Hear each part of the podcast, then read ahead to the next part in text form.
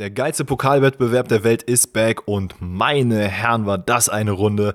Wir werden alles besprechen und unter anderem auch, warum Messi den Ballon d'Or in unseren Augen vielleicht nicht verdient hat. Alles hier in dieser Folge. Let's go!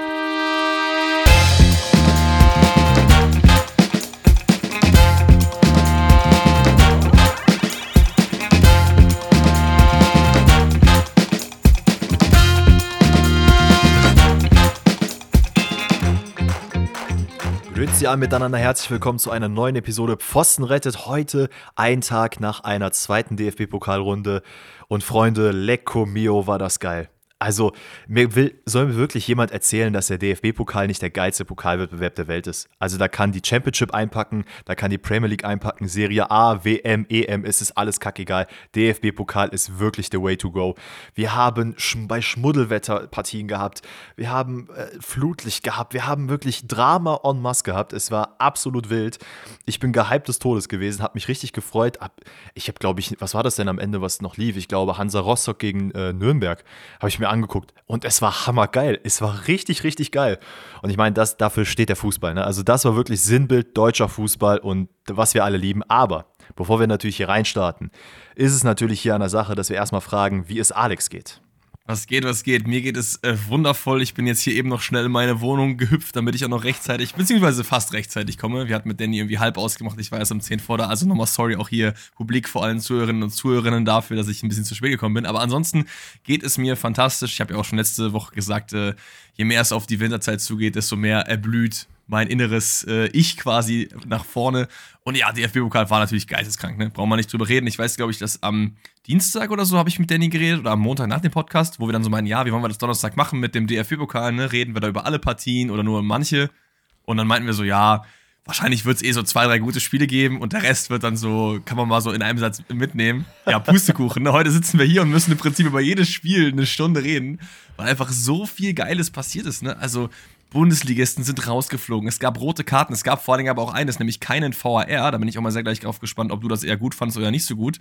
Ob du ihn vermisst hast oder ähm, eher ihn missen wolltest, auch für die Bundesliga. Deswegen, also wir können von mir aus auch direkt reinstarten, weil es einfach so viele gute Partien gab. Und ja, womit wollen wir dann anfangen? Leute, wir wollen es natürlich hier auch erstmal transparent halten. Äh, wir werden jetzt hier nicht jedes Spiel im Einzelnen besprechen, weil da müssen wir hier eine 5-Stunden-Folge machen. Ähm, bevor wir aber reinstarten, würde ich gerne eine Sache noch abfrühstücken. Aber leider habe ich mein Handy gerade nicht vor mir, deswegen müsstest du das vielleicht gerade machen. Wir haben nämlich eine Umfrage gestellt, welcher Trainerstuhl denn gerade der heißeste ist. Und Guck mal, da will ich jetzt auch mal kurz, nee, Moment mal. Jetzt müssen wir mal hier, ich werde sehr, sehr oft geschämt dafür, dass hier der Alex ist immer nicht so gut vorbereitet und so weiter und so fort. Ich habe mir im Vorfeld schön in mein Skript das abgetippt, wer wo abgestimmt Schau hat. Mal damit äh, das hier nicht passiert. Also, wir haben, wie gesagt, auf Spotify mein, euch warte, gefragt. Ganz kurz, man muss halt sagen, mein Handy liegt gerade hier auf der anderen Seite der Küche und ist am Laden, weil ich ja. erst im Podcast daran gedacht habe, dass ja, wir das ja mal besprechen sollten. Ist einfach mangelnde Vorbereitung, sage ich dir ganz ehrlich. Nee, aber wir haben euch ja gefragt okay. auf Spotify, bei wem wackelt denn in der Bundesliga der Trainerstuhl am meisten? Und da waren sich die Leute relativ einig, denn Bo Svensson hat da geführt mit 42% der Stimmen, knapp dahinter, mehr oder weniger knapp, Urs Fischer 29% bekommen, Baumgart auf 18 und äh, Nico Kovac tatsächlich auf 11% doch. Und ja, wir haben es gerade vor dem Podcast äh, gelesen. Kicker hat äh, exklusiv berichtet, dass Bo Svensson wohl von seinem Posten, Trainerposten bei Mainz 05 zurückgetreten ist mit sofortiger Wirkung. Zitat, es geht nicht um mich, sondern es geht um den Verein. Und das hat natürlich auch ein bisschen was mit dem sang- und klanglosen Pokal aus 13-0 gegen die Hertha zu tun. Aber man hat ich will nicht sagen, man hat es kommen sehen, weil sonst hätten wir es halt auch gesagt. Aber wir haben ja schon so ein bisschen darüber geredet, wer am ehesten fliegen könnte. Und Bo Svensson war da schon einer der Namen, ne? Ja, Bo Svensson war da meiner Meinung nach auch schon fast der heißeste Kandidat, wobei ich auch Urs Fischer eigentlich ja gecallt habe, dass wenn man hier gegen Stuttgart verliert, was man ja auch Spoiler Alert schon getan hat, dass er dann gegen Frankfurt am Wochenende nicht auf der Bank sein wird. Das hat sich jetzt in demnach auch erledigt, denn äh, man hat, sorry, man hat dann jetzt auch schon bestätigt, dass Urs Fischer jetzt auch noch das Spiel gegen Frankfurt bekommen wird. Aber ich glaube, wenn man sich so anschaut, was im DFB-Pokal abging, und da hatten wir die Sorgenkinder Union, FC und ähm, Mainz. Achso, Mainz, danke. Freiburg muss man da ehrlicherweise auch noch ein bisschen mit hinzuziehen, aber den, Chris, äh, den Streich haben wir jetzt hier nicht mit hinzugezogen, weil der Mann ist einfach ein Urtitan der Bundesliga. Der wird, glaube ich, niemals aus Freiburg weggehen. Es sei denn, er tritt selber auch zurück. die auch, by the way, rausgeflogen sind. Aber man hatte so gedacht, okay, die Mannschaften, die wir jetzt hier gecallt haben, da muss was passieren, damit die Trainer zumindest wieder ein bisschen Kredit bekommen. Ähm, ja, das hat nur so semi-geil funktioniert, aber Bevor wir jetzt erstmal hier in die Spiele reingehen, noch ein Callout von mir bitte an alle äh, Zuhörerinnen und Zuhörer, die jetzt gerade hier auf Spotify unterwegs sind. Lasst doch mal bitte ganz, ganz gerne ein Follow da. Das würde uns sehr unterstützen. Das kostet euch nichts, das kostet uns nichts. Es ist einfach nur, dass es uns unterstützt äh, und wir noch geiler werden äh, als das, was wir ohnehin schon sind. Von daher würde ich sagen, fangen wir an. Oh wir haben ähm, das erste Spiel, was wir ein bisschen ausführlicher besprechen, ist, glaube ich, Stuttgart Union, würde ich sagen, oder? Ja, ja, kann man, kann man also. auf jeden Fall so hinstellen. Ist natürlich ein äh, ja, Spiel, was so ein bisschen mit den Positionen, die man im Vorhinein der Saison den beiden Vereinen zugetraut ist, so ein bisschen spielt, weil es ja komplett umgedreht ist. Ne? Union aktuell in der Krise, Stuttgart fliegt so hoch, wie ähm, das, glaube ich, niemand vor der Saison erwartet hatte. Aber natürlich steht ja auch wieder ein Fragezeichen dahinter, denn auch in diesem Spiel fehlt natürlich der allumfair, all, allumfassende Seru Girassi, der immer in jeder, also das ist so ein bisschen wie bei den Bayern, Harry Kane, ist Girassi mhm. bei Stuttgart, ne? Junge, ja, das ist jetzt das schon. zweite Spiel, wo er schon nicht da ist. Ne? Und ja, da wird er auf der Bank gefilmt, da lacht er, wenn der Chris Führig dann Pass macht und so, Bro, es geht halt um das Spiel und nicht um Girassi. So, I get it, der ist halt gut. Aber Sugar hat es auch ganz gut ohne Girassi gemacht. Ich finde ein Spiel, wo es Chancen auf beiden Seiten gab, aber man merkt halt Union vor allen Dingen an, dass gerade die Verunsicherung wirklich in den Knochen halt steckt. Einer ja, Mannschaft, komplett. wo man das eigentlich niemals zugetraut hätte, die machen Fehlpässe. Woher? Also das Schlimme ist ja einfach, dass du anfangs noch denkst, okay, es ist ausgeglichen, Chancen auf beiden Seiten. Es gibt ja diesen einen Laiduni-Schuss, den er gegen die Latte knallt, wo er selber ein bisschen verwundert ist, dass der überhaupt so scharf kommt. Und sobald du aber merkst, dass Union 1-0 in Rückstand gerät, ist es, okay, kacke, jetzt haben wir es wieder verkackt. Und es ist ja. einfach nicht mehr dieses, wir sind Union, wir versuchen in dem Fall zu malochen, zu beißen, zu tun und äh, uns defensiv hinten einzu, äh, einzustellen. Weil das muss man ja sagen, das war letzte Saison so. Man hat hinten komplett festgesetzt und wir haben Union Fußball ehrlicherweise ja auch nicht gemocht. Und es war dann immer so die letzten 10, 15 Minuten, in denen Union komplett nach vorne gestoßen ist und dann am Ende noch was gemacht hat. Ist es nicht sogar so, dass Union die Mannschaft war, die eigentlich fast nur in der zweiten Halbzeit Tore geschossen hat und in der ersten kaum ja, ja. Und, auch, und auch sehr, sehr spät und sehr, sehr oft waren die Siege, die sie eingefahren haben, so ein 1-0 oder ein 2-1 oder so, das stimmt schon. Es ist ja auch halt in diesem Spiel so ein bisschen Clash der Taktiken, weil beides waren halt Teams, Stuttgart jetzt in dieser Saison, Union, glaube ich, vor zwei Jahren, drei Jahren, die erste Saison, wo sie überraschend weit oben waren mit einer spezifischen Taktik. Und Unionstaktik war halt, wie du gesagt hast, hinten defensiv. Wir machen alles zu, machen vorne ein Ding und gib ihm. Und Stuttgart mhm. ist das komplette Gegenteil davon. Stuttgart spielt halt nach vorne, nach ja. vorne, nach vorne, so wie die halt können. Und man will einfach mehr schießen, als man kassiert. Und ich persönlich, gar kein Front gegen Union, beides ist natürlich legitim, ne? Auch wenn man da irgendwie so ein bisschen Underdog ist und nach oben in der Tabelle möchte, dann macht, was ihr wollt, so. Aber ich finde es sehr, sehr geil, dass Stuttgart das auch einfach mit dieser Taktik so gut macht oder? Ja, definitiv. Und man, was man auch gesehen hat in diesem Spiel durchweg, ist einfach, dass Stuttgart in so vielen Situationen auch schneller war, sowohl körperlich als auch im Kopf war man einfach schneller als Union. Man hat die so oft von den Außen äh, bombardiert und äh, wirklich, da, da müssen wir jetzt hier nicht einzelne Leute hervorheben. Es war wirklich jeder, der einfach geil performt hat. Zwar nicht auf dem Level, wo Stuttgart jetzt vielleicht die letzten zwei, drei Wochen gewesen ist, weil es war jetzt nicht das allerstärkste Spiel von Stuttgart, aber man Stimmt, muss schon ja. sagen, dass das Oberwasser eher auf deren Seite war. Ähm, Union hin, hinsichtlich der Pleite, die man jetzt hatte am Wochenende, hatte man sechs Veränderungen vorgenommen, unter anderem, ähm, wie heißt er denn jetzt nochmal? Hollerbach äh, war jetzt mit drin. Also ich habe es ja Anfang der Saison gesagt, dass er so ein bisschen die, ich will nicht sagen die Enttäuschung der Saison ist, aber ich glaube, er hat sich was ganz anderes ein, erhofft. Das war auch schon ein sehr harter Call, jemand, der eigentlich als Ergänzungsspieler geholt wird, so als Flop zu bezeichnen, aber das war ja dein Bier, ne?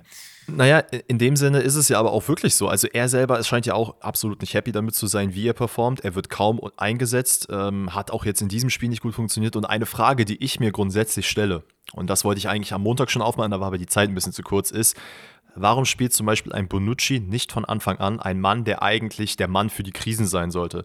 Der äh, natürlich jetzt nicht an erster Front sein sollte, weil du da einen Knoche zum Beispiel hast, der da sehr, sehr gut spielt wenn er denn dann fit war. Ähm, und Bonucci dann eher der Mann, ja, so ein bisschen der Feuerlöscher gewesen sein oder sein sollte. Mhm. Und das ist er halt nicht. Und ich verstehe halt nicht, wofür man ihn geholt hat, wenn man ihn nicht einsetzt. Also er wird ja gar nicht eingesetzt. Ja, vielleicht hat man sich halt irgendwie gedacht, dass man ihn halt erstmal so die Champions League-Spiele spielen lässt, weil die hat er, glaube ich, alle von Anfang an gespielt und dann halt vielleicht in der Rückrunde eher mehr von Anfang an einsetzt. Weil natürlich ist es auch so, du hast einen Defensivverbund, der eigentlich ja Kern und Ursache dafür ist, dass es so gut lief in den letzten Jahren. Und ich verstehe schon so ein bisschen, dass du den halt nicht unbedingt aufbrechen willst, weil sowohl einen Diogo Late als auch einen Robin Knoche, äh, als auch einen Paul Jekyll teilweise, die haben ja auch hinten sehr, sehr gut performt. Ja, also hier, äh, wie hieß er nochmal der, jetzt fällt mir sein Name nicht ein. Das ist auch hier Duki, den gibt's ja auch noch. Mhm. So, also das ja sehr viele gute Leute eigentlich da am Start. Ich kann es so ein bisschen verstehen. Ich glaube, aus Fansicht ist es halt oft so, es ist halt der größte Name und deswegen erwartet man, dass er von Anfang an spielt, aber das würde ich jetzt nicht so krass als Problem ausmachen bei Union, oder? Äh, aber es geht mir gar nicht per se darum, dass er der größte Name ist. Es ist einfach nur das, und das ist in meinen Augen das größere Problem bei Union. Wir hatten es ja schon gesagt, oder ich hatte es gesagt, Gosens, Bonucci und Co. Man hat sie geholt und dem musst du ja auch irgendwas Gewisses bieten. Gosens kriegt seine Spielzeit, das ist keine Frage, ist auch vielleicht. Die er so semi-gut nutzt, ne? Ja, gut, aber du meintest ja auch, er wäre ein Mann, der theoretisch gesehen auch darauf verzichten kann, in der nächsten Saison Champions League zu spielen, weil er ja. einfach Union liebt, weil er da Bock drauf hat. Bei einem Bonucci haben wir uns auch darauf geeinigt, dass es nicht der Fall ist. Und ich finde aber auch, du hast dir den ja geholt, um diese Erfahrung in der Champions League und auch äh, in möglichen Krisensituationen äh, dass er dir einfach da ein bisschen aufgreifen kann. Weil das hast du ja aktuell. Du hast eine Krisensituation, in der du nicht genau weißt, was du machen sollst. Äh, du stehst defensiv teilweise wirklich lichterloh und weißt überhaupt nicht, wie du dich strukturieren sollst. Klar hat Bonucci auch jetzt die Spiele, die er gemacht hat, nicht immer Hurra-Fußball gespielt. Aber gib ihm mal so zwei, drei Spiele und ich glaube, er kann zumindest die Leute um dich herum wieder stabilisieren. Und ich denke, das ist eigentlich der richtige Weg, den man jetzt einschlagen sollte. Warum man es nicht macht, keine Ahnung. Urs Wischer wird sich seinen Teil dabei denken. Ja. Ähm, Im Endeffekt, also ich das meine, Spiel, Achso, du ja. wolltest was sagen, sorry. Nee, nee, ich wollte sagen, also auch wenn du jetzt hier mit Bonucci spielst, ich glaube, das Pech von Union ist einfach, dass du halt gegen einen extrem formstarken Gegner, der halt, dem halt alles Natürlich. so ein bisschen zufliegt, halt spielst, dass dir selber gerade nicht gut geht und die Trends halt einfach das Spiel irgendwie so ein bisschen bestimmt haben, weil es war jetzt nicht so, dass jetzt Stuttgart hier geistkrank überlegen war oder Union so gottlos schlecht, sondern es war einfach, Stuttgart hat einfach den Tick mehr gemacht, es hat einen Tick mehr funktioniert, man hat einen Tick mehr Chancen. Also überall so diese Nuance halt besser so und dann ist halt die Form eben das, was halt das ausmacht. Wir können vielleicht noch ganz kurz über das Tor reden, was finde ich eigentlich auch so ein bisschen symptomatisch für das Spiel ist, weil es eben kein mhm. perfekt herausgespieltes Tor ist, sondern es ist halt irgendwie Levelings Schuss, der dann abgestaubt wird von Undarf, nachdem Ronaldo noch pariert. So, ja, das ist halt dann das Tor, was dir halt so ein Spiel gewinnt. Ich muss trotzdem sagen, Stuttgart ist hier komplett verdient weitergekommen. Also es mag jetzt so geklungen Definitiv. haben, als hätte ich jetzt hier irgendwie gesagt, ja, Union hat auch ein bisschen was gemacht, aber Stuttgart muss hier weiterkommen, oder? Äh, definitiv. Und ich finde auch sinnbildlich für die, nicht nur für dieses Spiel und die Situation für Union ist aber wirklich dieses Tor, weil bei dem abgefälschten Ball von äh, Renault, der eigentlich ursprünglich gar nicht spielen sollte. Ich meine, es wäre Schwolo, der eigentlich. Nee, nicht Schwolo, sondern doch Schwolo. Schwolo sollte ja eigentlich spielen als zweiter Keeper, war aber, glaube ich, dann doch irgendwie noch verletzt oder so, musste kurzfristig ausfallen. Ähm, aber das Ganze hier irgendwie, das hat nicht funktioniert und du siehst einfach, wie instabil diese Defensive auch ist, genau bei dem Tor, dass Undaf da alleine am zweiten Pfosten steht und den abgefälschten Ball überhaupt so reinmachen kann. Ähm, alles in allem ist es jetzt so, Union ist raus und man stellt sich jetzt, ich glaube, es ist jetzt die elfte Pflichtspielniederlage, wenn ich mich nicht irre, oder ist es sogar schon die zwölfte? Es Nein, es müsste sogar die zwölfte sein, weil du hast ja die ganzen Champions League-Spiele, du hast äh, neun Bundesligaspieltage, sind ja schon zwölf. Es muss sogar die dreizehnte dann sein, glaube ich. Ich glaube, das wäre sogar eine zu viel. Aber ist ja auch egal. Es sind auf jeden Fall viel zu viele für Union. Stimmt, man hat ja auch nicht alles Spiel, alle Spiele der Bundesliga verloren. Man hat ja, glaube ich, das erste, die, äh, die ersten zwei, glaube ich, auch gewonnen. Dann und die nächsten Spieler, die halt, die nächsten Spieler, die halt anfallen, sind gegen eine für mich persönlich formstarke SGE, die jetzt gerade so ein bisschen den Schwung mitnimmt und äh, tatsächlich das zeigt, was sie eigentlich auch können sollte auf dem Papier. Du hast danach Neapel und du hast danach Leverkusen. Also ja. ich sag's mal so, du solltest mindestens eins dieser drei Spiele gewinnen. Und ich sehe aktuell Union nicht in der Verfassung, dass man irgendeins dieser drei Spiele gewinnt. Von daher, ich würde mir sehr wünschen, dass Urs Fischer bleibt und dass man auch mit ihm noch diese ganze Geschichte macht, aber aktuell sehe ich wirklich schwarz, was Union angeht. Ja, fair. Ähm, eine Sache noch, dann können wir das Spiel gerne auch zumachen. Es gibt nach dem Spiel diese Szene, wo Urs Fischer zum Schiri geht und Robin Gosens erstmal da so wegnimmt und dann irgendwas mhm. zu, ich weiß gar nicht, wer der Schiri war, was Stegemann? Ich meine, das war Stegemann, äh, irgendwas zu ihm sagt und dann noch die rote Karte kassiert. Und das ist für mich auch so sinnbildlich dafür, dass dieser Kessel wirklich brennt, weil ich finde, Urs Fischer ist eigentlich kein Trainer für sowas. Eigentlich nicht. Nee, absolut nicht. Weil äh, natürlich schreit er auch ein bisschen rum, aber da habe ich ganz, ganz andere Leute auf dem Zettel. Das sind so Mourinho-Moves halt. Und da Ey. wirkt es so oft so ein bisschen, ja nicht ratlos, aber irgendwie auch so extrem übermäßig frustriert.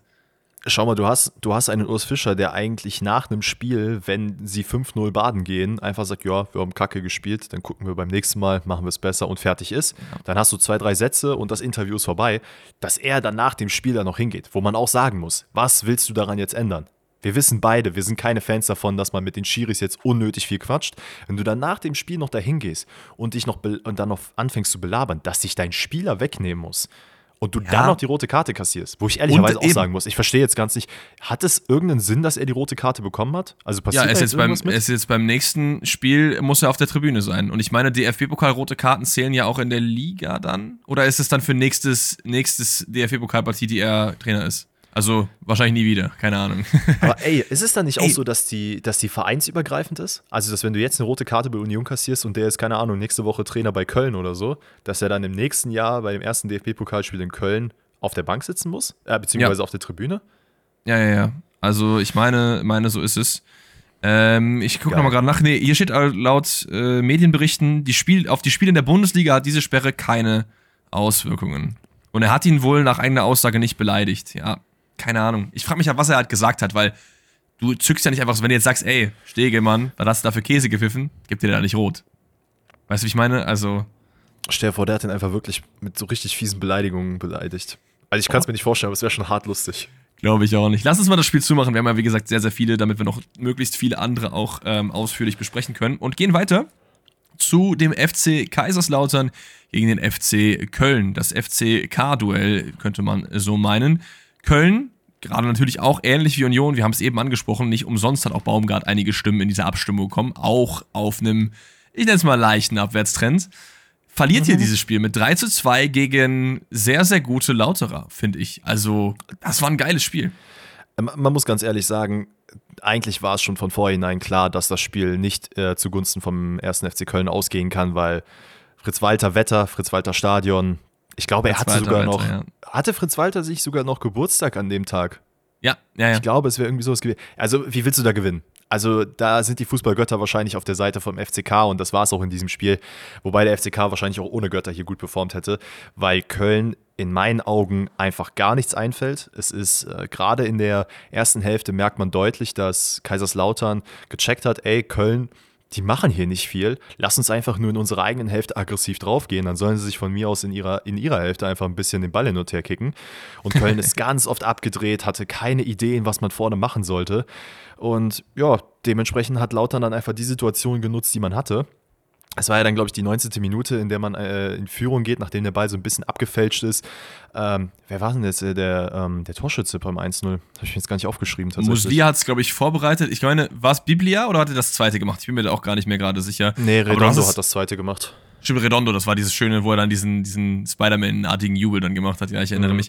Aber generell, ähm, Lautern, komplett verdient. Wenn du dir gegen den Bundesligisten, klar, zu Hause bei wilder Stimmung war auch eine kranke Choreo, aber wenn du dir gegen den Bundesligisten eine 3 zu 0 Führung so einfach, wie es halt schien, erarbeitest und hinten gut stehst und du hast es gesagt, Köln hatte einfach keine Ideen, hat dann ein paar Flanken reingeschlagen, versucht sich so ein bisschen durch die Mitte zu kombinieren, das hat aber auch alles nicht gut gepackt, äh, gepasst, weil Lautern heben hinten auch einfach sehr, sehr gut stand zu dem Zeitpunkt ist das Ding durch. Also man kommt natürlich in Kölner äh, äh, Person noch mal ran. Ich glaube, es ist 71. und 81.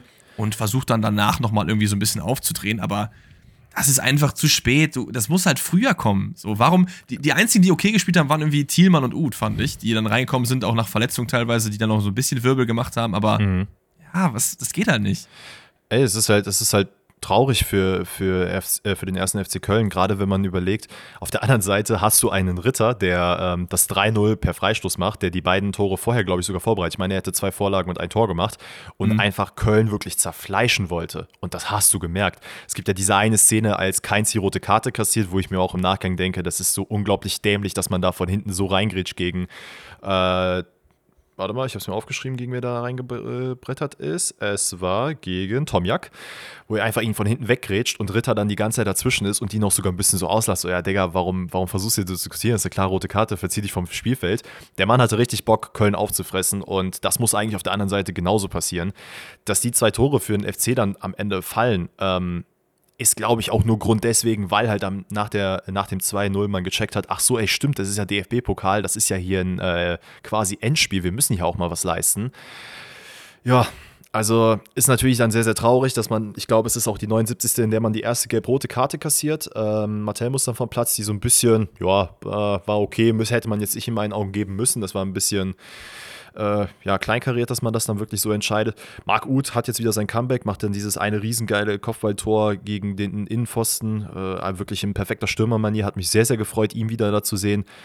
Also es ist halt Aber immer so, wenn jemand so extrem lange verletzt ist, dann ist es immer sehr, sehr nice, wenn die halt wieder gut reinkommen. Ich meine, es gab auch noch dann äh, bei RB das Gulacsi-Comeback, was ein bisschen weniger glücklich war, aber es ist halt immer, der war ja auch in einem Jahr raus. Also freue mich für Marc, für Marc Uth, kommt ja auch bei mir aus der Ecke, bei uns beiden. Der kommt ja aus Ports. Das ist ja gefühlt ein Steinwurf mhm. von äh, Trostorf entfernt, wo wir ja beide herkommen. Aber alles in allem, komplett verdient ist der FCK weiter und ich bin auch mal sehr gespannt, weil es sind ja viele Underdogs, die auch große Mannschaften rausgeschmissen haben, wie das Losverfahren ausgehen wird, weil ich glaube, am Samstag oder Sonntag ist ja schon die Auslosung. Sonntag. Wenn, Sonntag, ja. Wenn die jetzt teilweise ganz gute Gegner bekommen, dann glaube ich, dass der eine oder andere da ziemlich weit kommen kann, weil die haben Biss, die haben Bums dahinter, die haben vor allem auch die Bundesligisten schon rausgeschmissen teilweise, also auch schon bewiesen, dass sie es können.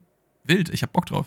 Ich, ich hätte halt äh, tatsächlich jetzt auch gesagt, dass der FCK, wenn man immer diesen Heimvorteil hat, durchaus weit kommen kann. Ja, Weil der Betz ja ist halt krass, ne? Ja. Es sind natürlich jetzt noch einige Erstligisten drin, aber so die vermeintlichen Großkaräter, zumindest viele davon, sind jetzt schon ausgeschieden. Also wenn man jetzt vielleicht Losglück hat und, keine Ahnung, irgendeinen schwächeren Gegner, vermeintlich schwächeren Gegner bekommt, auf dem Betze ist halt hart. Und ich muss ehrlich sagen, es hat mich irgendwie gefreut, das Spiel zu sehen, weil es war, glaube ich, auch mit eines meiner ersten Spiele, die ich überhaupt mal gesehen habe. Tatsächlich Kaiserslautern gegen Köln, hatte ich ja, glaube ich, schon mal im Podcast erzählt. Es ist einfach schon geil, das irgendwie nochmal mitzuerleben. Und ich muss auch sagen, ich habe irgendwie nochmal Bock, nach Kaiserslautern zu fahren und ins Stadion zu gehen. Da habe ich irgendwie ja, richtig Bock drauf. Safe. Also, wenn du mir jetzt irgendwie. Ähm eine Prioritätenliste muss ich machen von Stadien, wo ich hingehe. Dann ist der Betze auf jeden Fall sehr, sehr weit oben dabei. So, Signal Luna Park war auch dabei, der ist aber jetzt schon weg, weil da waren wir ja schon. Allianz Arena war ich auch schon. Also Betze ist, ist, ist ein sehr, sehr geiles Stadion in Deutschland. Vielleicht kriegen wir das ja hin, zusammen hinzugehen. Ähm, können wir ja mal für die Zukunft irgendwie ins Auge fassen. Ich würde aber sagen, wir gehen weiter und ja, der einzige Hochkaräter der Top, obwohl Leverkusen ja auch noch drin, der zwei der Top 4 sind noch drin. Einer davon ist Borussia Dortmund und die haben gegen die TSG Hoffenheim gespielt. Und Lecco mir, was für ein gutes Spiel. Also ja. Von erster Minute an einfach offenes Visier, feuerfrei. Äh, auf der ersten, ich glaube, in der ersten Minute gibt es diese Riesenchance von Berischer, die er dann, wie auch immer er das geschafft hat, vergeigt, indem er da einfach Schlotterbeck auf der Linie anschießt. Im gleichen Zug Borussia Dortmund auch äh, gut nach vorne gearbeitet, eine Chance durch Reus, Beino Gittens und sonst was gehabt. Und wir sagen es immer wieder, ne, wenn Leute nach unseren Calls im Podcast plötzlich gut spielen, dann muss es heißen, dass sie den Podcast hören. Jetzt Sadi Özcan ist auf jeden Fall Fan von Pfosten rettet. Meinst der Mann du, scheint, ja? Also er hat ja, der hat überragend gespielt. Auf der, auf der, auf der 6 als einzelne Person dort mit Brandt und Reus vor sich. Er wusste ganz genau, okay, ich kann gar nicht offensiv sein, ich musste defensiv sein, weil ich bin eine alleinige 6. Hat das super gut funktioniert. Gut den Ball verteilt, gut defensiv gearbeitet. Generell Dortmund hat es geschafft, also Bebu auf der rechten Verteidigerposition oder rechter Flügelverteidiger, was auch immer er da gespielt hat, der hatte ja no chance gegen Bino Gittens. Also der hat den ja schwindlig gespielt. Ja, fair ist halt auch nicht so die geilste Position für Bibu. Ich weiß nicht, was sich Materazzo da gedacht hat. War auf jeden Fall mutig, so reinzugehen. Aber ja, es war auf jeden Fall ein sehr, sehr geiles Spiel. Du hast ja Schotterbecks Riesenaktion angesprochen. Ich finde aber auch, dass es jetzt gar nicht so sehr ist, dass er Schotterbeck angeschossen hat. Natürlich irgendwo schon, aber ich würde auch schon dem Nico da ein paar Props für geben. Also, dass ja, er da definitiv. in dem Moment auf die Linie geht, genau das antizipiert, dass der Ball da hinkommt. Ähm, sehr, sehr nice. Ich finde, Hoffenheim hält, wie gesagt, sehr, sehr gut mit. Beino Gittens, hast du auch gesagt, wundervoll. Ist er, glaube ich, auch Vorbereiter beim 1 zu 0, was nicht das Spiel ja, entscheidet, bricht, wo Marco dann, Reus dann, dann auf der linken Genau, bricht auf der linken Seite dann durch, schafft es dann im Rückraum, wo Marco Reus sich dann so gegen seinen eigenen Fuß schießt und der Ball in der Bogenlampe dann über Baumann ins Tor geht. Das ist auch so maximal lucky, ne? Also, dass der da so reinfällt. Das hat mich so an dieses Wirtstor vor ein paar Wochen erinnert, wo das ja auch genauso war, mhm. wo man dann dachte, war das so gewollt? Zehner, Alter, du schießt dich halt irgendwie selber an, aber, aber das Glück ist mit den Tüchtigen, ne? Geil, geil, war die Szene, dass er danach so über seinen Fuß gestreichelt hat und so sich so quasi bei seinem eigenen Fuß bedankt hat, dass er den auch so abgefälscht hat. Das war eine sehr süße Szene. Aber alles in allem muss ich sagen, hat Hoffenheim natürlich hier und da Nadelstiche gesetzt. Es gab diese eine, dieses eine Kombinationsspiel, glaube ich, über Stach, wenn ich mich jetzt nicht irre, wo man mhm. mit Berisha wirklich über einzelne Einzelkontakte drei, vier Ketten überbrückt hat. Es war wild. Also das kann Hoffenheim. Eine kompakt hinten verteidigen und versuchen durch Kombinationsspiel diese Ketten zu durchbrechen. Ähm, das hat ab und zu funktioniert, aber alles in allem hat Dortmund es wirklich in meinen Augen genauso souverän gemacht wie gegen Newcastle, nur halt mit ein bisschen mehr Abgeklärtheit, sodass die Chancen halt gar nicht erst so gravierend wurden wie eben gegen Newcastle. Äh, ich finde bei Jamie Bino Gittens ist es noch so ein bisschen das, was wir letzte Saison von Fürich hatten. Du hast einen Spieler, der sehr kreativ ist, der sehr ja, losgelöst von Ketten einfach losspielt, aber manchmal noch mhm. die falschen Entscheidungen trifft. Und wenn er das noch einstellen kann, und das glaube ich, kriegt er mit Spielerfahrung hin, dann reden wir da über einen sehr, sehr geilen Zocker, der jetzt auch vielleicht noch die nächsten ein, zwei Jahre bei Dortmund bleibt. Und wen wir auch erwähnen müssen, wer hier von Anfang an gespielt hat, Mukoku. Und hat in meinen Augen ein super Bild abgegeben. Ja, auf jeden Fall. Also es ist ja mal, wenn du diesen Leuten nochmal die Chance gibst, dann freut es mich immer, wenn halt so junge Spieler das dann auch nutzen. Das hat Mokoku durchaus getan. Natürlich sich nicht irgendwie mit einem Scorer belohnt, was natürlich dann immer für so einen Offensivspieler die Krönung ist. Aber mhm. wie du halt auch gesagt hast, war einfach ein sehr, sehr ausgeglichenes Spiel. Ansonsten wird hier für mich in der äh, Podcast-Episode zum ersten Mal deutlich, dass der VR nicht dabei ist, denn da gibt es in meinen Augen eine ziemlich glasklare Fehlentscheidung. Obwohl, da hätte der VR sowieso nicht eingegriffen, ne? Bei dem, bei der, weil es eine gelbe Karte ist, aber niemals, nicht in 10.000 Jahren ist das eine gelbe Karte gegen Kabak. Nee, also ich, das ist die Situation für die Leute, die jetzt nicht wissen, worüber wir reden. Äh, es ist Malen und Kabak, die, ich glaube, kurz vor Schluss sich dann noch auf der linken Strafraumseite so ein bisschen in Zweikampf hin und her rangeln, am Trikot ziehen und irgendwie kommt dann Kabak, der dann so ein bisschen Donny Malen wegschubsen soll, angeblich. Donny Malen fliegt dann vier Meter weit und dann ist es eine gelbe Karte für Kabak. Ich glaube, es gibt keinen im Fußball Deutschland, der versteht, warum diese gelbe Karte so gegeben wurde. Im Endeffekt, ja, gut, es entscheidet jetzt nicht das Spiel in meinen Augen. Nee. Es ist maximal unnötig. Der VR hätte jetzt in dem Fall nicht eingeschritten. Ähm, das ist richtig. Hast du recht. Aber ich glaube, wir können das Spiel im Großen und Ganzen auch zumachen. Einzig die Frage, die ich jetzt nur an dich stellen wollen würde, wäre Mokoku mehr Spielzeit? Vielleicht jetzt nicht gegen Bayern, aber generell mehr Einsatzzeiten? Nicht gegen Bayern, aber ja. Also ich finde, ich finde es einfach wasted, wenn du so einen jungen Spieler dort hast und den einfach nicht einsetzt. Wenn, wenn jetzt die, die Form von Mokoku und sein Output dasselbe wäre, aber er ist halt 30. Dann finde ich es fein, ihn nicht spielen zu lassen, weil mhm. du einfach andere Leute hast, die gerade besser performen. Aber mit Mokoko investierst du auch so ein bisschen in die Zukunft und du wirst halt nie das rausbekommen, was du halt von ihm erwartest, wenn du ihm halt nicht die Spielzeit gibst. Bei Matis Tell ja irgendwie dasselbe so. Also Mokoko ja, sollte zumindest so viel Spielzeit bekommen, auch öfter eingewechselt werden, aber auch mal ihm die Chance von Anfang an geben. Vielleicht dann, wenn du irgendwie gegen Heidenheim oder Köln oder Mainz oder so mal spielst, dass du einfach mal sagst, komm Junge, und er kann ja auch zusammen mit einem anderen Stürmer spielen. Mokoko und mhm. Fülle, Mokoko und Aller oder so. Das, das, das Ey, geht ja auch. Lass, lass Mokoko vielleicht, keine Ahnung, wenn jetzt Reus oder Brandt wegfällt, lass ihn von mir aus ja. so ein bisschen so vermeintliche hängende Spitze spielen. Lass ihn von mir aus auch mal vorne drin spielen, weil ich finde, durch Mokoko hast du jetzt auch in diesem Spiel gesehen, du hast halt nicht diesen Zielspieler, wie jetzt Füllkrug oder Aller sind, die eigentlich so mehr oder weniger in ihrem Territorium bleiben, sondern Mokoko ist die ganze Zeit hin und her gewechselt, war mal auf der linken Seite, war mal auf der rechten Seite, hat mit Leuten die Position gewechselt, was natürlich auch das Spiel belebt hat. Dann hast du noch einen Brandt, dann hast du noch einen Reus. Reiner müssen wir hier auch erwähnen, hat auch ein sehr, sehr gutes Spiel gemacht. Und dadurch entstehen überhaupt diese Lücken, die man ja aus BVB sich natürlich machen möchte und dann durch Schnelligkeit auch nutzen möchte. Ich finde, er muss auch Spielzeit bekommen, weil wenn es so ist, wie es jetzt hier an, also am Anfang der Saison ist, dass er gar keine Spielzeit bekommt, dann sehe ich nicht, dass der bei Dortmund noch in irgendeiner Art und Weise bleiben sollte, weil das ist einfach nur verschwendetes Talent. Ja, voll. Ich, ich verstehe halt, dass man ihn am Anfang, als er noch so 16 war, langsam ranführen wollte, aber so langsam ist halt auch diese Zeit einfach vorbei. So, ne? Du musst ihm jetzt auch die Spielzeit geben oder ihn halt zumindest verleihen. So, es gab ja mal dieses, diese Leihe nach Bremen, die im Raum stand, dann ist aber Boré gekommen. Also weiß ich nicht, dann leihen halt zum FC. Die haben halt vorne Riesenprobleme. Lass die da die Rückrunde einfach spielen und mal gucken, was dann so geht oder so. Das würde ja safe in Ordnung Boah. sein. Ich weiß nicht, ob der FC genug Geld dafür hat oder halt ein Club, der vielleicht noch ein bisschen größer ist. Weißt du, wie ich meine? Aber Ach, wie wenn er bei, das? Wenn, das wäre schon geil, ja. Aber ich glaube, da fehlt irgendwie so das, ein bisschen das Geld. Lass uns dann ähm, die Dortmunder zumachen und gehen äh, direkt rüber zum FC Bayern. Den ist warte, mal wieder warte, aus dem warte, warte, warte. Sollen wir wirklich, weil das ist, glaube ich, so das größte Thema. Sollen wir das am ja. Ende nicht vielleicht machen? Weil dann könnten wir Hast du noch, noch ein anderes Spiel, worüber du. Ach, Hertha Mainz, ja, okay. Ich muss sagen, da habe ich mir persönlich nicht so super viel zu aufgeschrieben. Das weil auch. Da kann ist halt, ich, ich war, glaube ich, so verwundert, dass ich gar nicht wusste, was ich aufschreiben soll, dass da die Hertha spielt.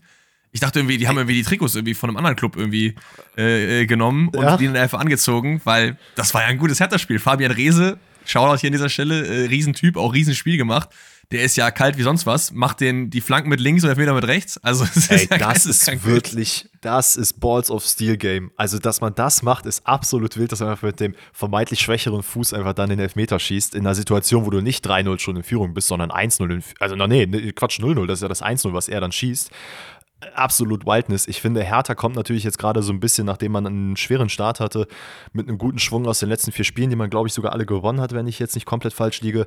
Ähm, kommt man hier jetzt so ein bisschen mit ja, breiter Brust. Mainz natürlich komplett verunsichert, das müssen wir ja nicht sagen. Anfangs ist das Spiel noch so ein bisschen auf Augenhöhe, aber je mehr das Spiel reingeht, desto mehr Chancen spielt sich härter. Versteht es jetzt nicht falsch, das ist jetzt nicht das auch Hurra-Fußballspiel. Es braucht sehr, sehr lange. Es ist bei Mainz einfach das fehlende Glück. Ich glaube, Barrero hat dann diese eine Riesenchance, wo er den Ball, glaube ich, an die Latte haut oder sogar übers Tor schießt aus kurzer Distanz. Äh, Zentner ist es auf Mainzer Seite, der halt sehr viele Chancen von der Hertha eben verhindert, der generell so ein bisschen der Rückhalt der letzten Mainzer Spiele ist. Und dann kurz vor der Pause kommt es halt, wie es kommen musste. Ähm, wenn das Glück auf der einen Seite nicht fällt, dann hast du natürlich Pech hinten. Es ist, glaube ich, Niederlechner, nee, Leitsch, der Niederlechner trifft im Sprint. Das ist ja. so ein bisschen eine komische Situation, wo äh, Niederlechner, glaube ich, seinen Fuß irgendwie schon ausstreckt, schon mental sich darauf vorbereitet, dass er gleich getroffen wird. Leitsch trifft ihn dann von unten und dann ist es am Ende ein Elfmeter. Finde ich okay. Also der VR hätte da auch eingreifen können, aber ich glaube, der hätte das jetzt nicht sonderlich anders entschieden. Nee, das stimmt. Für mich, ich finde es einfach schön, dass man Paul Dada immer wieder lächeln sehen kann.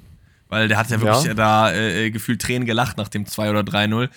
Und ja, Consistency ist key, ne? Wir haben ja noch über ein paar Wochen über die Hertha geredet, die da irgendwie auch auf Platz 14, 15 rumgedubbelt sind in Platz äh, in Liga 2.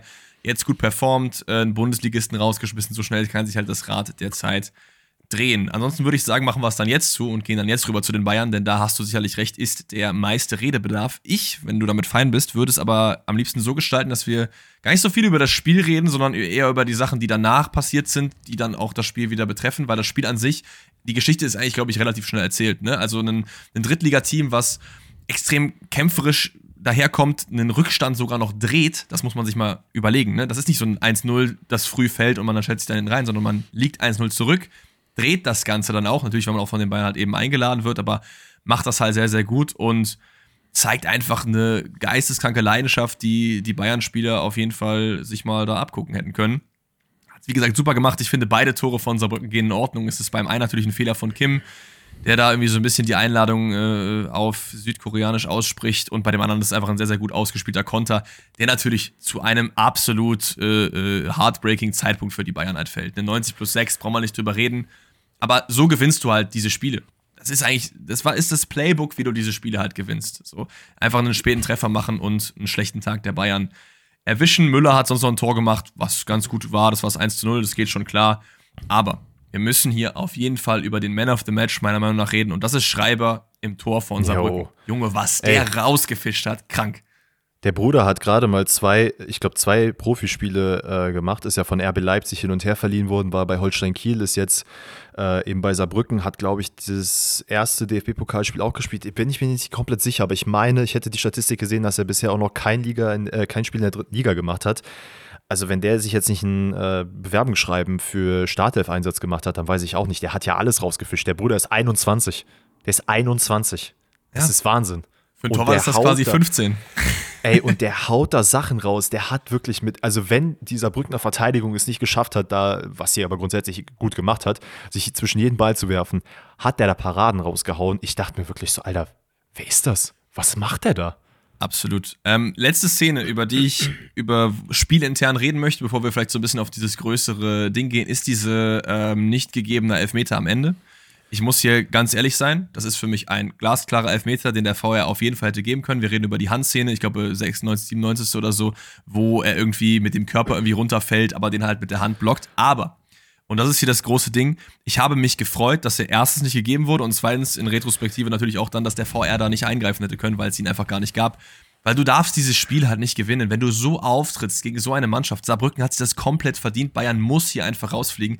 Aber das ist so meine kleine Fußnote. Für mich ist das äh, eigentlich ein klarer Handelfmeter, den ich nicht so gegeben sehen wollen würde, aber den man halt so geben muss, weil da die Regeln so sind, wie die Regeln sind.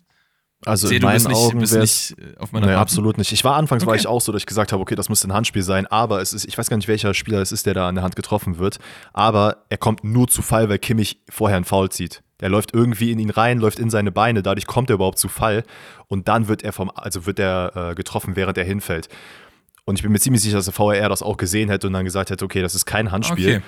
Ähm, ich muss sagen, ich muss ehrlich gesagt sagen, ganz transparent, da habe ich nicht drauf geachtet. Ich habe nur so auf die Hand in der Situation. Ja. Ich habe mir das wirklich vier, fünf Mal angeschaut und dachte so, ja, okay, es gibt halt keinen Engel, wie das kein Handelfmeter ist. Aber wenn er natürlich vorher gefault wurde, dann gilt das natürlich nicht. Dann müsst ihr also, die Szene jetzt nur mal anschauen. Ich habe es jetzt nicht vor Augen.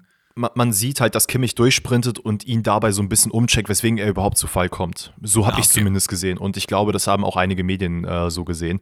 Äh, ich kann natürlich verstehen, dass man aus Bayern sich das im ersten Moment nicht sieht und auch ein bisschen gefrustet ist. Ähm, nee, also ich, ich, muss ehrlich gesagt sagen, ganz transparent gefrustet war ich davon überhaupt nicht, dass es nicht gegeben wurde. Ich habe mich halt eher gefreut, weil ich mir einfach dachte, so, ey, endlich wird jetzt mal auch ein bisschen, weil wir haben ja die letzten Wochen schon drüber geredet, dass die, der Fußball nicht so ein bisschen Bayern-like ist und so. Und ich habe ja auch immer gesagt, die Ergebnisse stimmen aber oder so. Aber dieses Spiel darfst du nicht gewinnen. So. Und auch nicht dann so durch so einen cheeky Elfmeter, meiner Meinung nach. Nee, das also ist komplett richtig. Was man vielleicht hier auch noch spielintern erwähnen muss, ist, dass der Licht sehr früh verletzt, verletzt raus muss. Ja. Der hat einen Kapselappaраtriss. Also ich musste selber googeln, was das ist. Das sind scheinbar die Bänder, die um das Gelenk herum nochmal gehen, die das Ganze nochmal ein bisschen stabilisieren. Ist wohl die gleiche Stelle, äh, wo er jetzt auch schon vor kurzem verletzt, äh, ja, längere Zeitraum verletzt war. Das ist jetzt wieder passiert. Das heißt, der Kader wird nochmal dünner. Und ich glaube, Kleimer kam rein und hat sich mit Kimmich so ein bisschen auf der Innenverteidigerposition abgewechselt, wer dann dort mal spielt. Ja. Ähm, ich finde aber auch grundsätzlich ist es vollkommen verdient, dass Saarbrücken, also wirklich Shoutout, Big Shoutout an Saarbrücken, dass sie sich hier so reingeworfen haben und so das Spiel gewonnen haben ähm, in der letzten Sekunde. Ich muss sagen, ich war baff. Also als ich das gesehen habe, ich war baff. Ja. Ich habe mich richtig mitgefreut und das nicht als Dortmund-Fan, sondern wirklich, weil ich mich gefreut habe, dass jemand die große Bayern hier raushaut. Weil es einfach, wie du sagst, komplett unverdient war, dass man hier hätte weiterkommen sollen. Weil ja. du spielst in meinen Augen, ich würde schon sagen, ein bisschen arrogant also diese Szene, als Thomas Müller das Tor schießt und dann zu Tuchel läuft und ihm die Hand gibt und beide sich kaputt lassen, so, aha, ja, ja, danke, dass du mich eingesetzt hast. Das geht, das, das weiß ich nicht, das stößt mir so ein bisschen auf. Ja, und generell auch, wie man aufgetreten ist. Kann ich verstehen. Es, es, gibt ja jetzt noch so ein paar Nebenkriegsschauplätze, die ich jetzt mit dir ganz gerne so eins für eins durchgehen würde. Erste Sache, mhm. manche Sachen kann ich verstehen, manche nicht, deswegen bin ich sehr auf deine Meinung gespannt. Erste Sache, Tuchel geht nicht mit der besten Elf rein. Wo ich mir auch denke, wer zur Hölle, welche Experten setzen sich hin und sagen, das ist arrogant? jedes Team macht das. Wenn du gegen die dritte Liga spielst, die haben teilweise Pokalkeeper. Selbst die Zweitligateams setzen nicht ihre besten Spieler manchmal ein, wenn die gegen Drittligateams spielen. Da verstehe ich nicht, warum das den Bayern vorgeworfen wird. Es ist halt Doppelbelastung. So natürlich spielst du halt nicht dann mit der perfekten ersten Elf. Und es ist halt auch nur Kretzig, Tell, Saar und Schupo, die spielen. Ansonsten ist es die erste Elf. Also da kann ich wirklich null nachvollziehen, warum man das irgendwie als Arroganz auslegt. Andere Sachen wiederum auf jeden Fall schon, da kommen wir gleich noch drauf, wie zum Beispiel im Spiel zu, zu spielen. Aber das verstehe ich nicht. Ich weiß nicht, wie du das siehst. Nee, ich sehe es genauso. Also du hattest mit Neuer, mit Kimmich, mit Kim, mit, äh, mit Davies, du hattest mit Sané, also du hattest ja wirklich alle Spieler und später hast du die auch eingewechselt. Der Einzige, der nicht von Anfang an gespielt hat, war Harry Kane, wo ich mir auch sage, ich bin großer Verfechter davon, Matis Tell spielen zu lassen. Ja, Lass eben, den Bruder halt eben. spielen. So, das ist okay, das dass Harry halt Kane auf der Bank ist alle Leute sagen immer, ey, gib Tell die Chance von Anfang an und dann geht's halt gegen Saarbrücken. No offense, aber es geht halt gegen Saarbrücken und dann spielt er halt die ganze Zeit und dann sind die Leute, warum hast du nicht Harry Kane eingewechselt? Du musst ja auch so einem jungen Spieler, wenn du ihn dann spielen lässt, das Vertrauen ja auch geben. Es bringt ja nichts, wenn du dann sagst, ja, du kannst von Anfang an spielen, aber sobald es das irgendwie nicht in unseren Weg geht, dann wechseln wir dich wieder aus. Hä? Also es geht ja auch nicht. Schau mal, noch naja. eine Sache ist dazu, ich finde, Bayern hat eine B11, eine vermeintliche B11, die gut genug ist, um gegen auch intern in der ersten Liga Spiele easy zu gewinnen. Das ja. hat in meinen Augen nichts damit zu tun, dass man arrogant aufgestellt hat. Ähm, ich finde es halt traurig, wie man aufstellen musste im Endeffekt. Das ist für mich eher das größere Problem, dass du eben keinen Verteidiger auf der Bank hast. Das sind für mich so ja. Sachen, die sind eher die größere Baustelle und nicht, dass Bayern da arrogant aufgestellt hat. Wie du, also wie du es gerade schon meintest, und dann können wir zum nächsten äh, Nebenkriegsschauplatz kommen. Ich finde, das Spiel, die Spielweise war einfach arrogant, weil du hast gemerkt, okay, ey, wir sind hier nur bei Saarbrücken, die sind 15. in der dritten Liga so wir können hier mal ein bisschen lockerer aufspielen. Ja, aber ich finde es gerade deswegen auch voll fair, so im Nachhinein, wenn man das auch mal wieder selber dann zurückbekommt, so, ne? Also, das ja. wurde ja dann sowas von in den eigenen Hals gestopft und dann ist man halt mal wieder raus und der erste Titel ist weg. Champions League, ja, weiß ich nicht, ob ich da jetzt Bayern zum engeren Favoritenkreis zählen würde und die Bundesliga ist so kompetitiv wie nie. Also, Tuchel muss sich auf jeden Fall warm anziehen und es kann echt sein, dass Harry Kane in seiner ersten Nicht-Tottenham-Saison wieder keinen Titel gewinnt, auch wenn er zu dem Titelgarant in Deutschland Nummer 1 gewechselt ist. Das wird sich ja noch zeigen. Aber ich habe ja gerade schon gesagt, es gibt einige Sachen, die ich durchaus arrogant finde. Und dazu gehören mehrere Sachen. Aber das größte Ding ist, wie man nach dem Spiel das Spiel zurückgelassen hat. Also man ist sofort vom Platz gegangen, hat sich nicht die Zeit genommen, mit den Gegnern zu reden, zu sagen, ey, bis auf einige Spieler, man ist vor allen Dingen mhm. aber auch nicht zu den Fans gegangen. Am Ende ist die Fankurve, die da wirklich, weiß nicht, 500, 600 Kilometer gefahren ist, ich habe mal geschaut, wie lange man braucht, weil da gibt es gleich auch noch einen anderen Nebenkriegsschauplatz, der aufgemacht wurde, und du gehst einfach nicht dahin. Also es waren Müller war da, äh, Sané war da, Tell war da, Props an ihn und unser Boy Bunassar war da. Sonst war keiner bei den Fans und hat mit denen geredet. Also, was ist das denn für was sind das denn für Star-Allüren? Nur weil man jetzt frustriert ist, gegen Saarbrücken zu gewinnen, du musst einfach die Größe haben, dann auch nach dem Spiel dahin zu gehen. Da muss ich sagen, ich habe oft über Thomas Müller geredet, dass ich es nicht ganz mein Typ ist, aber wie er sich nach dem Spiel verhalten hat, war par excellence. Er hat mit den Fans geredet, er ist dann zum Interview gegangen, hat wirklich das klar angesprochen und meinte auch, er meinte ja auch selber so, ey, es kann nicht sein, dass da drei Spieler bei den Fans sind. So, es kann nicht sein. Ja, ich wollte es gerade ansprechen, das äh, fand ich auch sehr, sehr gut und ich persönlich bin ja auch nicht wirklich ein Thomas Müller-Fan, aber als ich das gesehen und gehört habe, habe ich mir auch gedacht, okay, das zeigt natürlich auch wieder seinen, äh, seinen Stellenwert innerhalb der Mannschaft und es ist halt so ein bisschen traurig, weil ich, ja, ich will das gar nicht so auf die Arroganzschiene irgendwie drücken, aber.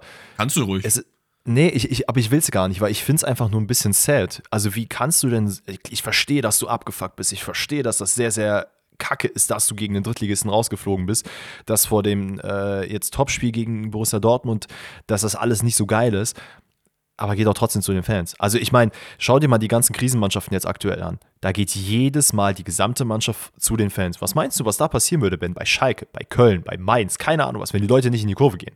Alter, dann ja. kommen die Fans in die Kabine und das willst du, glaube ich, nicht erleben. Ja, ich bin mal gespannt, ob da irgendwas von Seiten der Bayern-Fans kommt, aber vielleicht ist das auch irgendwie so ein bisschen Gewöhnungssache, dass das teilweise auch schon öfter passiert ist. Ich meine, ich weiß jetzt nicht, wie es bei Kiel letztes Jahr war ob das da auch so war. Ich kann mich nicht mehr erinnern. Es gibt auch diese Szene, wo Kimmich irgendwie das Trikot nicht tauschen will. Gut, das kann ich zumindest noch teilweise verstehen, weil es gibt halt einfach diese Charaktere und dazu zähle ich halt auch so Kimmich, die dann so komplett in ihrem Tunnel sind, so abgefuckt auf sich selber, wo dann sagen, mhm. ey, ich mhm. will jetzt nicht Trikot tauschen.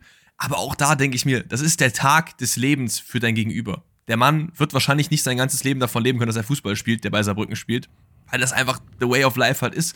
Und das ist ein Andenken, das wird der Mann nie wieder vergessen. Und dann ihm das, das nicht zu geben, weil du keinen Bock hast, so finde ich schon immer ein bisschen schwierig. Ich, ich glaube, das Problem ist halt einfach in der Situation, das äh, überhaupt zu begreifen, dass das für die der größte Moment ist. Weil natürlich ja, ist es das, also äh, müssen wir jetzt gar nicht groß herumreden. Wahrscheinlich die meisten, sagen wir mal 80 Prozent der Leute, die jetzt bei Saarbrücken spielen und auch für die Fans, ist das der beste Moment des Lebens gewesen. Also selbst wenn die jetzt DFB-Pokal also Fußballerische gewinnen, Lebens, ne? Fußballerisch. Ja, natürlich. Das wäre, glaube ich, wenn, selbst wenn die DFB-Pokal gewinnen würden, wäre denen egal. Die können sagen, ey, wir haben die Bayern rausgehauen. Und dass du dann natürlich das Trikot nicht gibst, okay, verstehe ich auf dem Platz, aber es gibt ja auch oft die Situation, dass du dann halt innerhalb der, also der Korridore und sowas dann nochmal sagst, ey, komm hier, ne, ich habe das Trikot dir nicht gegeben, sorry, war ein bisschen, äh, war im Film. Neuer hatte das ja auch jetzt, glaube ich, am Wochenende gegen Darmstadt, wo er auch das Trikot nicht getauscht hat, weil er gesagt hat, ey, das ist mein erstes Comeback, ich würde gerne das Trikot behalten und so.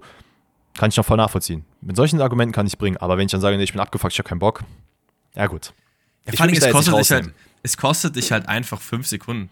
Wirklich. Und du hast so viele Trikots und das ist jetzt auch nichts, was, das schmeißt er eh nachher im Spiel in die Ecke, so. Keine Ahnung. Es gab dann noch, und das ist so die letzte Sache, aber da brauchen wir auch gar nicht groß drüber reden, dann, dass Bayern irgendwie mit dem Privatjet kommt, wo ich mir dann auch so dachte, also das ist doch normal in Deutschland, wenn du irgendwie einen sehr, sehr langen Weg hast. Ja mal geschaut, du hättest sechs Stunden hin, sechs Stunden zurück im Bus gebraucht. Du spielst halt am Samstag wieder so und auch noch gegen Dortmund, dass man dann da mit dem Flugzeug fliegt, finde ich jetzt persönlich nicht so super schlimm, weil es einfach Common äh, Sense halt ist. Natürlich wäre es geiler, wenn alle äh, Teams mit der Bahn fahren oder so, aber das geht halt einfach nicht ich finde halt, es ist wieder so ein bisschen so ein Case von, manche Sachen werden halt größer gemacht, als sie größ, äh, gemacht werden sollten, weil es halt die Bayern sind so.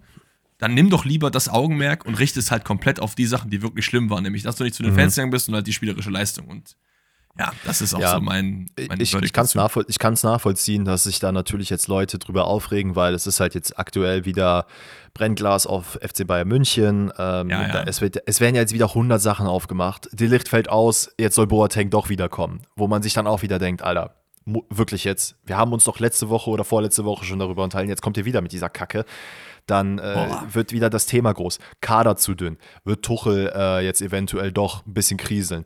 Was ist mit Uli Hoeneß, der jetzt noch vor ein paar Tagen gesagt hat, wir geben dem Trainer alles, was er will. Jetzt bist du nicht mehr in allen drei Pokalwettbewerben mit drin. Ja, stimmt. Das heißt, Tuchel kriegt keine einzigen Spieler mehr oder was. Und das sind halt so Sachen.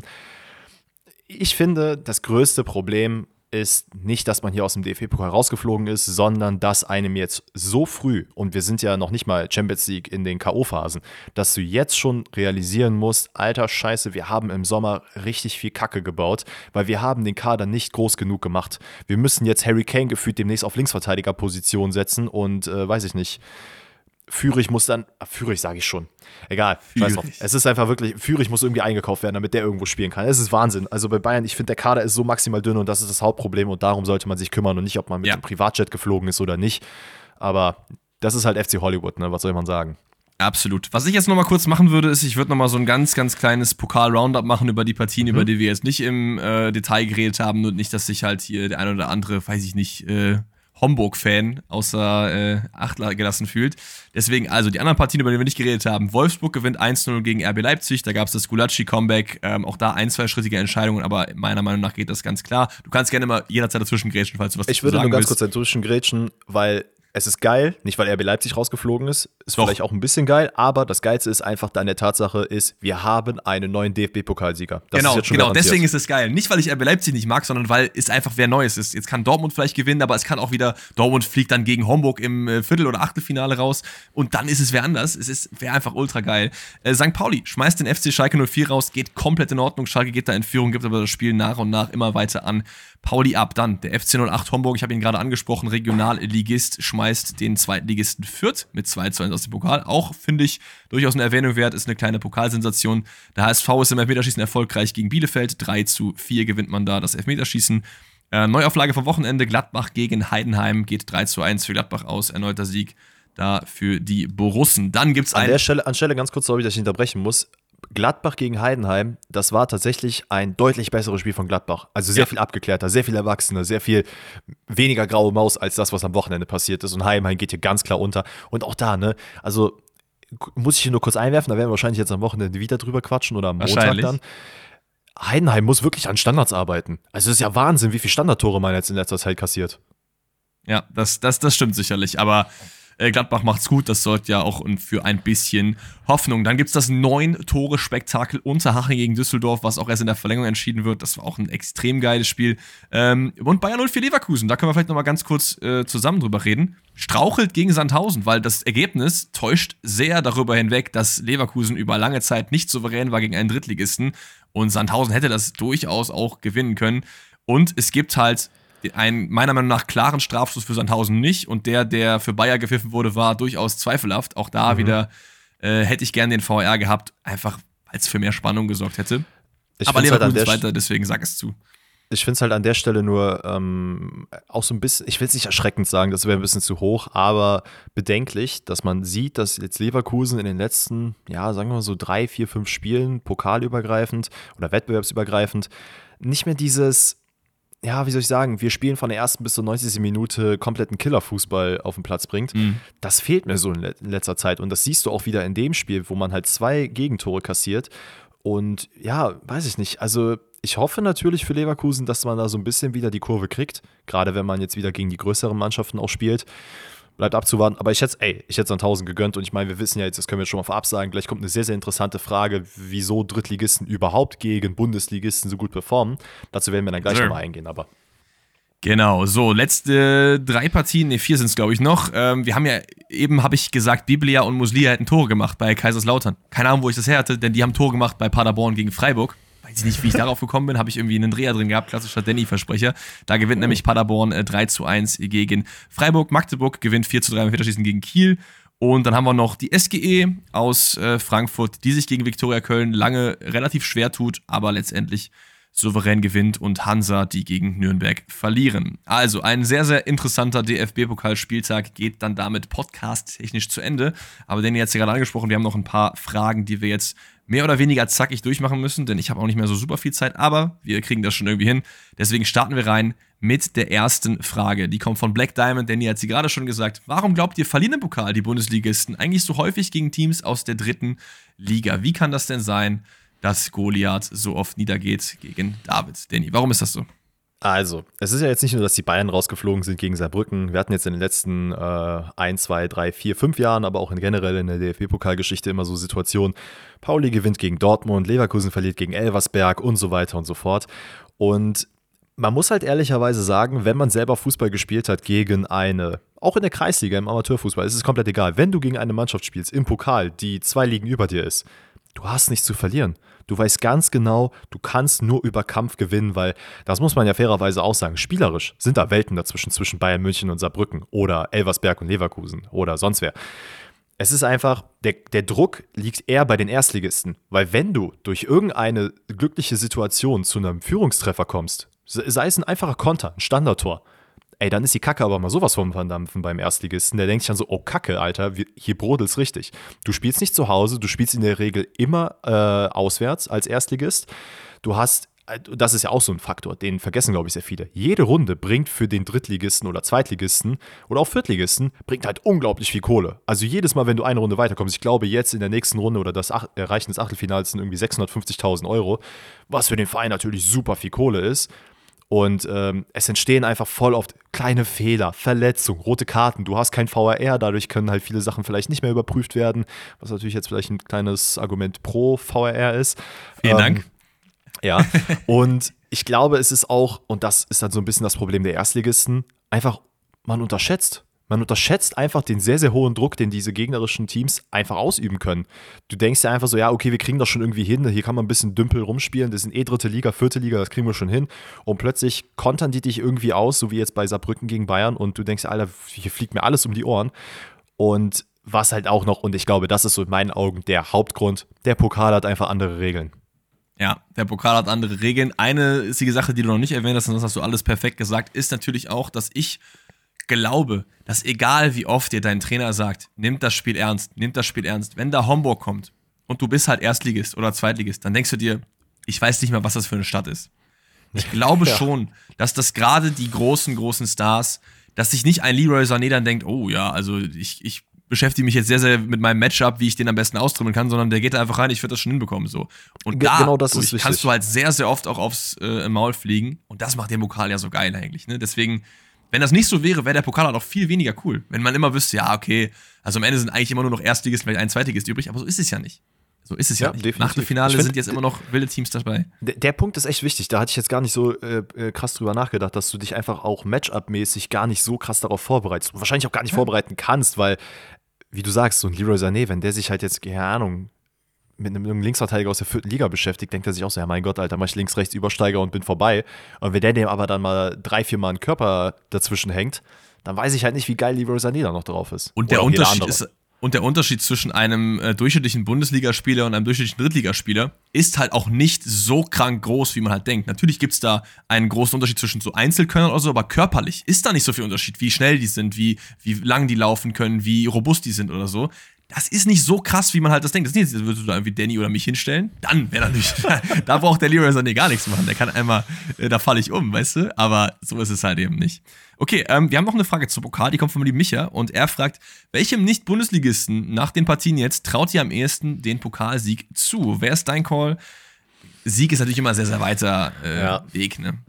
Ich, ich glaube nämlich auch Sieg wird sehr, sehr hart. Ich denke, da sind tatsächlich die Konkurrenten aus der ersten Liga, wahrscheinlich auch gerade die vermeintlichen Favoriten mit Leverkusen und Dortmund, äh, doch einen Ticken zu hoch. Ich meine, ey, trotzdem im Pokal kann alles passieren. Ich glaube aber tatsächlich, dass Kaiserslautern, hatten wir es ja anfangs auch schon angesprochen, wenn man eben diesen Heimvorteil nutzt und vielleicht hier und da nochmal einen Glücksgriff in der Verlosung hat, ey, Halbfinale, why not?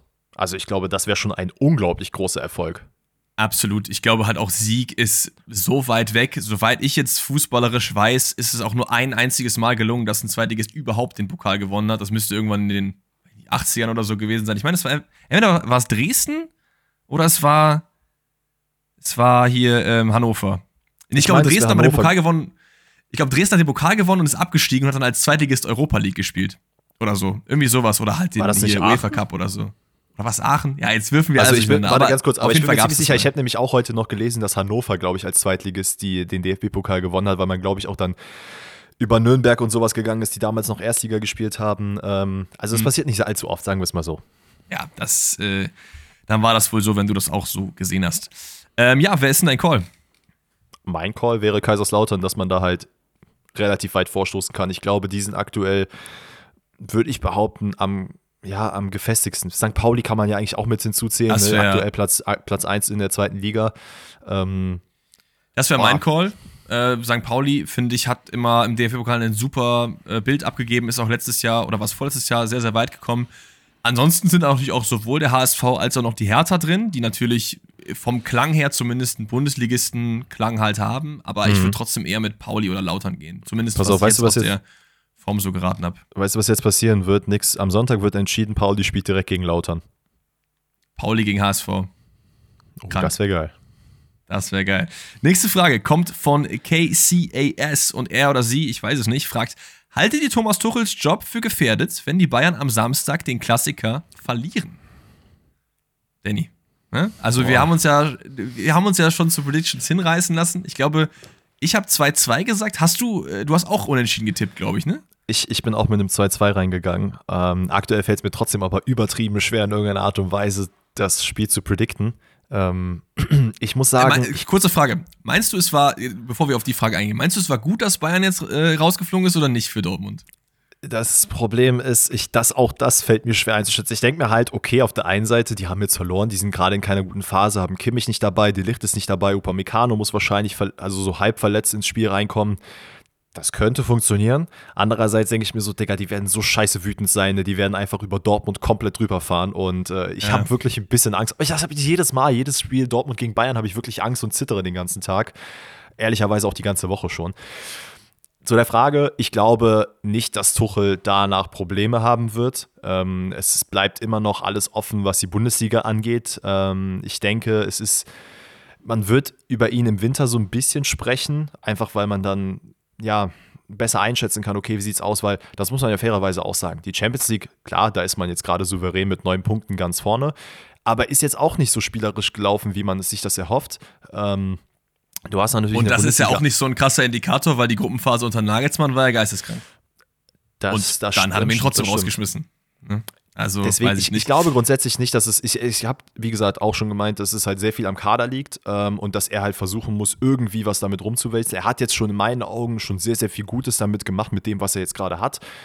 Aber ich glaube, es wird sich eher Richtung Anfang nächsten Jahres nochmal, wenn man halt eventuell ein, zwei Spieler geholt hat, darüber Gedanken gemacht, okay, macht es Sinn, mit Tuchel noch weiterzuarbeiten?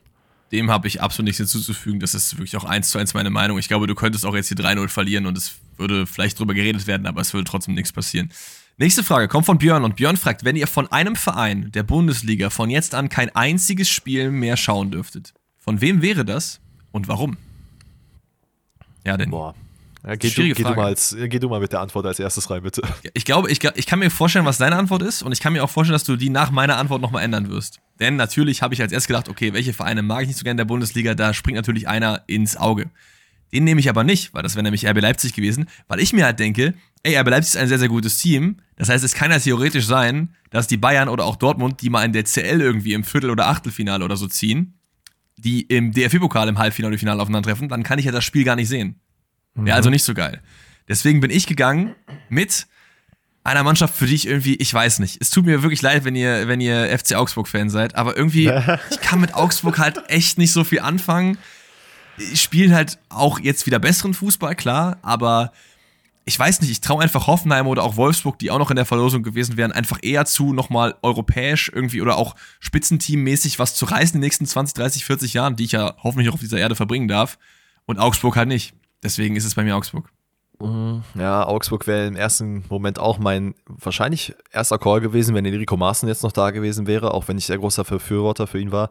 Ich glaube, aktuell ist es eher Wolfsburg. Ich weiß nicht, ich habe unter Nico Kovac, uh. ich mag Wolfsburg Fußball nicht wirklich. Also klar, er ist irgendwo effektiv und es funktioniert und du hast mit, du hast auch mit Jonas Wind jemanden, der da gerade sehr gut performt, aber das Ding ist, du also, darfst halt nicht so kurzfristig denken, weil was ist, wenn Wolfsburg nochmal so eine Grafit-Jeko-Ära hat, wo die halt so geistkrank geile Spiele haben, alles kaputt ballern, kannst du halt aber, aber auch da, auch da hat Wolfsburg mir jetzt nicht dieses, boah, geil, Alter, vielleicht guck ich, ich bin jetzt so dieses kindliche, ich bin jetzt Wolfsburg-Fan, ich bin jetzt Werder-Fan, so, das hat es mir gar nicht gegeben. Als Werder damals ja. krank performt hat, war ich, boah, let's go, Werder Bremen, richtig geil.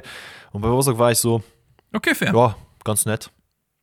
Okay, weiter geht's dann zu einem etwas anderen Thema. Wir gehen ein bisschen weg von der Bundesliga mit der Frage von Hans, denn Hans fragt das, was wahrscheinlich viele Zuhörerinnen und Zuhörer jetzt schon erwarten. Das muss besprochen werden und wird es auch. Meinung zum Ballon d'Or. Hat Messi verdient gewonnen oder hat das nicht? Es ist ein kontroverses Thema. Ich habe viele Leute gesehen, die gesagt haben, ey, was für ein Bullshit. Ich habe auch einige Leute gesehen, die äh, gesagt haben, ey, Messi hat die WM gewonnen, Messi hat eine gute Ligaleistung abgeliefert, warum nicht ihm den Ding, das Ding geben? Wie stehst du dazu? Und ich sage dann nach meinen zwei Cent. Also vielleicht erstmal vorab, ähm, es war ja eigentlich mehr oder weniger die Rede nur da von Haaland oder Messi. Ähm, vielleicht mal, um so ein bisschen das abzufrühstücken, was beide erreicht haben. Messi in 55 Spielen 32 Tore, 25 Assists gemacht. Das war so. Was auch geisteskrank ist, by the way, ne? Also auf jeden Fall. Äh, ja. Plus den WM-Titel geholt, wo er dann, glaube ich, auch Spieler des Turniers geworden ist.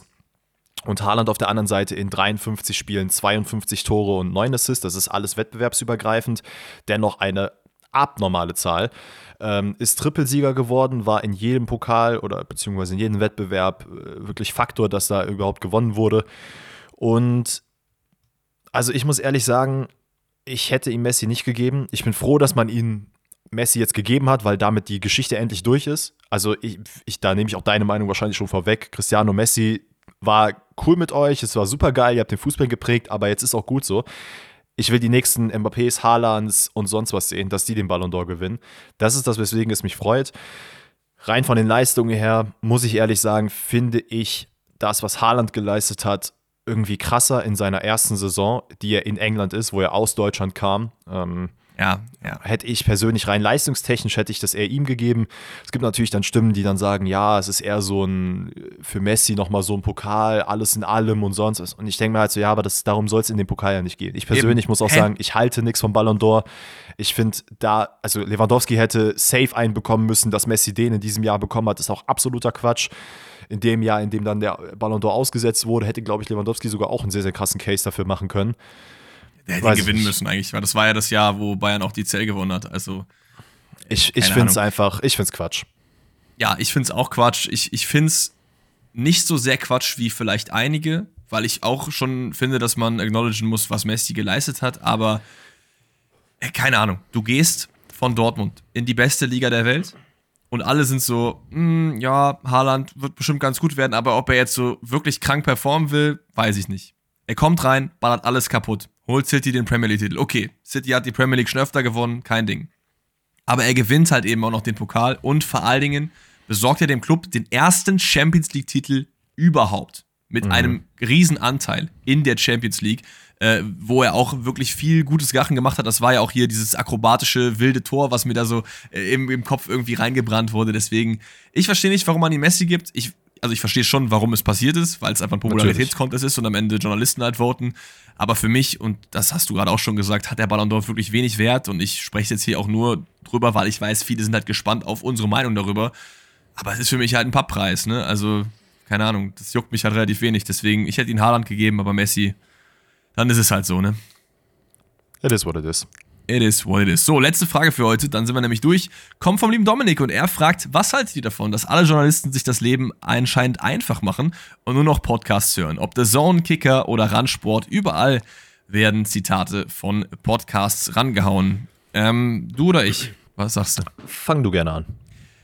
Ich würde so ein bisschen mit der Prämisse, die diese Frage stellt, irgendwie brechen, weil ich irgendwie nicht finde, dass die Journalisten einfach machen und einfach die, den Podcastern die Arbeit überlassen. Ich finde, es ist eher andersrum, dass halt die Podcaster sehr, sehr oft mit interessanten Persönlichkeiten zusammen sind mittlerweile, weil Podcast halt so ein Medium geworden ist, ey, Jonas Hector hat einen Podcast, äh, Kevin Groß hat einen Podcast, da ist dann der Reus. Und der Reus ist halt natürlich mit seinem Kumpel Kevin Großkreuz sehr viel familiärer, als es mit irgendeinem Journalisten ist. Das heißt, er haut mhm. vielleicht da halt irgendwie Stories raus, die sonst im Gespräch mit dem Journalisten halt nicht vonstatten gehen würden. So. Und deswegen finde ich halt nicht, dass sich die Journalisten das Leben einfach machen, sondern dass es einfach irgendwie so ein komplett neues Medium ist quasi, obwohl es ja eigentlich gar nicht so neu ist, aber du kriegst halt einfach eine andere Art von Berichterstattung quasi. Natürlich finde ich es da sehr, sehr wichtig, auch selber als Podcaster, dass natürlich da die Quellen auch gut zitiert werden. Das heißt, jetzt nicht irgendwie ein Zitat einfach rausnehmen, wo dann Reus über seine Karriere, sondern Reus im Podcast XY, weil das ist einfach mhm. nur fair. Aber ich würde irgendwie nicht sagen, dass sich die Journalisten das Leben dadurch einfach machen. Ich weiß nicht, ob du das anders siehst. Nee, ich sehe es eigentlich ähnlich. Also du, du hast es gerade ganz gut angesprochen mit Reus als Beispiel und auch Füllkrug war ja auch äh, bei Kicker Meets Saison, glaube ich, vor ein paar Wochen oder Monaten, ich weiß gar nicht, wann es genau war. Und da hast du auch eine ganz andere Persönlichkeit als den Spieler, der dann am Ende im Interview nach dem Spiel irgendwo sitzt oder in der Pressekonferenz vor dem Spiel. Das ist ein ganz anderes Feeling. Und ich finde, was natürlich man aussagen muss, ist, Journalisten nehmen alle Quellen, die sie irgendwie kriegen können.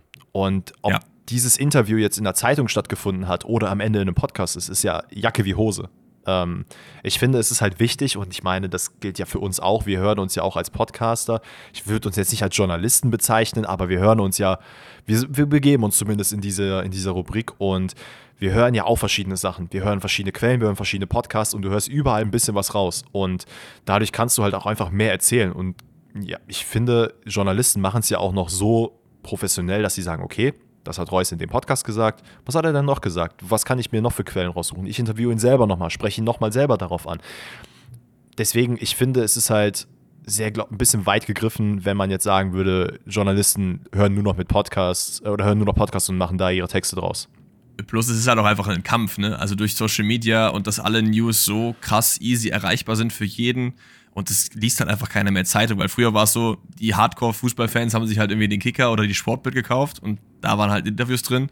Aber heute bist du halt auf Instagram und siehst halt 50 Clips so. Das heißt, es ist halt konstant irgendwie so ein Kampf darum, um die Aufmerksamkeit der eigenen, der einzelnen Leute so und deswegen bist du eigentlich dazu gezwungen, wenn du willst, dass deine Plattform funktioniert, dass du halt alles dir so aufgrabbelst, wie es halt nur geht. Und da kommen halt mhm. halt Podcasts sehr, sehr gelegen. Wie gesagt, es ist halt nur wichtig, dass man da auch die Quellen vernünftig zitiert. Ich weiß nicht, äh, ich würde auch gerne mal zitiert werden, ganz ehrlich. Wir brauchen aber ein paar Gäste irgendwie, ne? Also ich habe jetzt auch gesehen, ich habe ja gesagt, Chris Führig hat kein Instagram, ne? Der heißt einfach nur CJ Führig, deswegen habe ich den nicht gefunden.